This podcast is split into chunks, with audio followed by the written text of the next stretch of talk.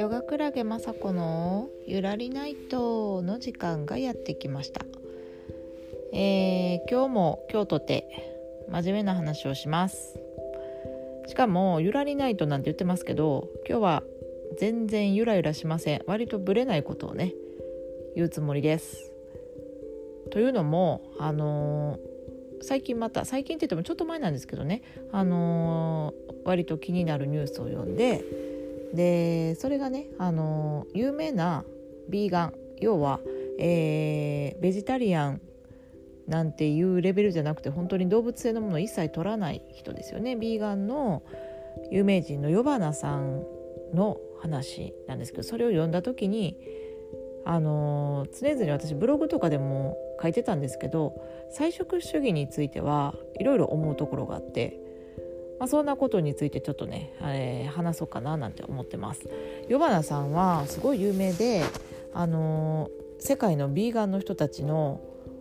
本当にもうお手本となるような人だったんですよね。でダイエットとかデトックスとかの自分で編み出したなんか手法なんかをテキストとか動画とかで有料でダウンロードしたりしてたりしてそれも大人気でところが最近ねそのヨバナさんがあの、食事をしているシーンが動画に映ったんですけどその動画にほんとちらっと一瞬なんですけど与花さんのお皿の中になんとなんと魚料理があったということで。でしかも、まあ、なんとなく魚に見えるとかじゃなくて与花さんがその魚料理をカメラに映らないように隠そうとしているかのような仕草までしてたとね。そんな話ででもう彼女のファンは、まあ、まさかこんなん見逃すわけもなくもう湯花さんの SNS とかは大炎上したわけですよ。でそれに対して湯花さんが、あのー、出したその、まあ、説明というかね回答したんですけど湯花さんはもう2年ほど前からまあ、なんか6年ぐらい前からビーガン生活してたらしいんですけど 2, 2年ほど前からもうめっちゃ体調が悪くてまず生理が止まりホルモン値が閉経前の女性と同じレベルででカンジダになり消化器系もなんか問題を抱えててなんか小腸にも異常があって常に貧血気味で甲状腺ホルモンも低レベルでめちゃめちゃ具合が悪くて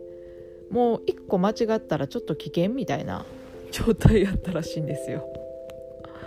ほんで、まあ、お医者さんからの勧めもあって、あのー、2ヶ月ぐらい前から卵と魚だけ取ってたと、まあ、そんな話をあのしはったらしいんですけどねなんかこれやばいですよね。あのー、一番あかんやつやなと思って。何て言うかな。なんか食べたかってんどうしてもっていうので食べてしまったっていう方がまだマシで健康を害してた。っていうのはもうこれ有名なビーガンにとってちょっと致命的ちゃうの？っていう話なんですけどね。うんこれねあのまあ、菜食主義とかいろんな人いますよね、あのー、食事とかねそういういろんなね、えー、生き方の一つですからもういろんな思想があったり思考があったり、まあ、あんまりそういうのに思い入れのない人までもう本当いらっしゃるんですけどなんかねヨガとかをやってるとやっぱり自然とかオーガニックとかに興味が湧いたりマクロビとかねそういう食事に触れる機会って多くなったりするんですよ。なんか食べに行くってなった時におしゃれなインストラクターと一緒やったりするとじゃああの新しくできたマクロビのお店行ってみようみたいなねそんなとこで牛丼食べに行かへんとはなかなか言えないですよね。行こうってなりますよね。そうそうそんな感じで、まあ、そういう食事に触れる機会も多くなります。であの、ベジタリアンを貫いてる人と会ったりそういう人と食事を一緒にすることも、まあ、ちょくちょくあって。でたまに私も「ベジタリアンですか?」って質問を受けることもあったりするんですよ。であのヨガのね8子則の中にあのアヒムサ非暴力ですね。非暴力っていう項目があるんでこれはあのやってはいけないことなんですけどでこれを徹底しようとしたらどうしたって獣を殺して食べるっていう肉食はもうやめざるを得ないですからやっぱりヨガ愛好者にはベジタリアンとかビーガンの方が多いのももうこれ当たり前なんですけど私はどうかっていうと実は全くもってベジタリアンじゃないんですよね。うん、食べてますお肉。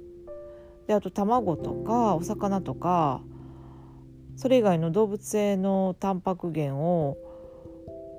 厳しく制限したような食生活って私全然送ってないんですよ。でもね実はあの各いう私も以前ね12年12年かなもう、うん、まあ2年ぐらいかな長く見て2年ぐらい菜食主義を送ってた時期があるんですよね。でその時はあのー、よし今日からお肉やめようみたいに決めたんじゃなくて、徐々にお肉を食べなくなって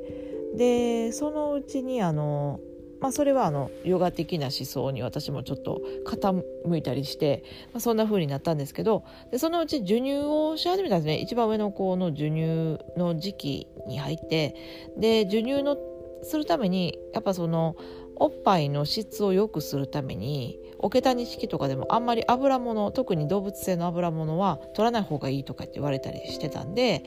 で、まあ、そんなんもきっかけになって油物をあんま取らなくなってで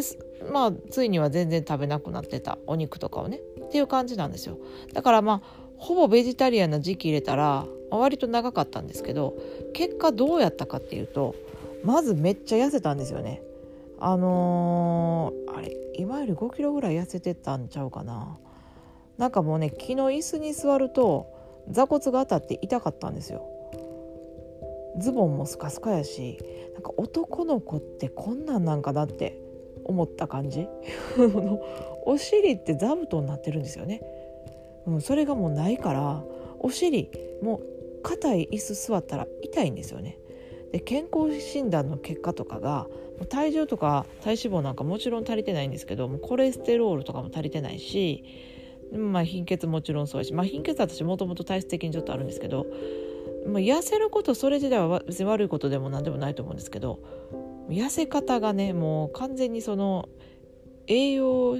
出張というか、まあ、栄養不足のあかんやつですよね。でなんかまあ自分的にはその時はそんなにお肉食べたくないし私は健康みたいに思ってたんですけどやっぱ健康診断の結果がすごい悪くなっていったのはちょっとショックもあって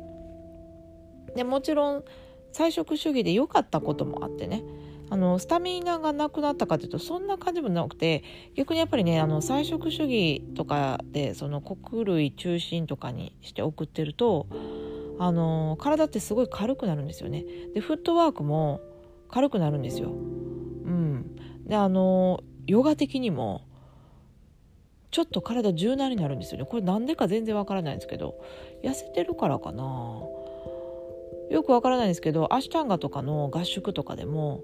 あのー、すっごい節制した食生活を送るんですけどその間その合宿の間だけ柔軟性めっちゃ上がるみたいな人ってすごいいるんですよね。まあ、そういうなんかちょっと多分体にもそういう影響があると思うんですよね。うん、だからまあお肉を食べていないだから栄養足りてないっていう以外は結構理想的な生活でもあったんですけどでもやっぱり、まあ、健康診断の結果も悪かったしあと生理が乱れたりしだしていやこれちょっとあかんなみたいに思ってね。なんか結局体の声聞けてないやんみたいに思ってであのー、結局雑食生活に戻りました。で私にはまだちょっと菜食主義早かったなってその時に思ったんですよね。なんか健康的な菜食生活に必要なのはあの、それを良しとする思想とかだけじゃなくてその生活に順応する体も絶対必要なんですよ。で気持ちだけで安易に動物性のタンパク源を立ってしまうと体が追いついていかないっていうのが絶対あるんで理想を言ったらその、まあ、ヨガならヨガの修行をしてヨガとは限らないですけどねあのそういう思想で生きていく上で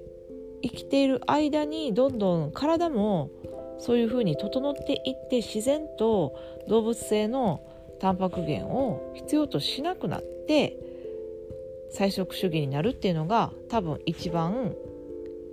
いい流れなんですよね。そしたら多分ね健康を害することもないと思うんですよ。でもやっぱりそうじゃない限り人間ってもともと雑食ですから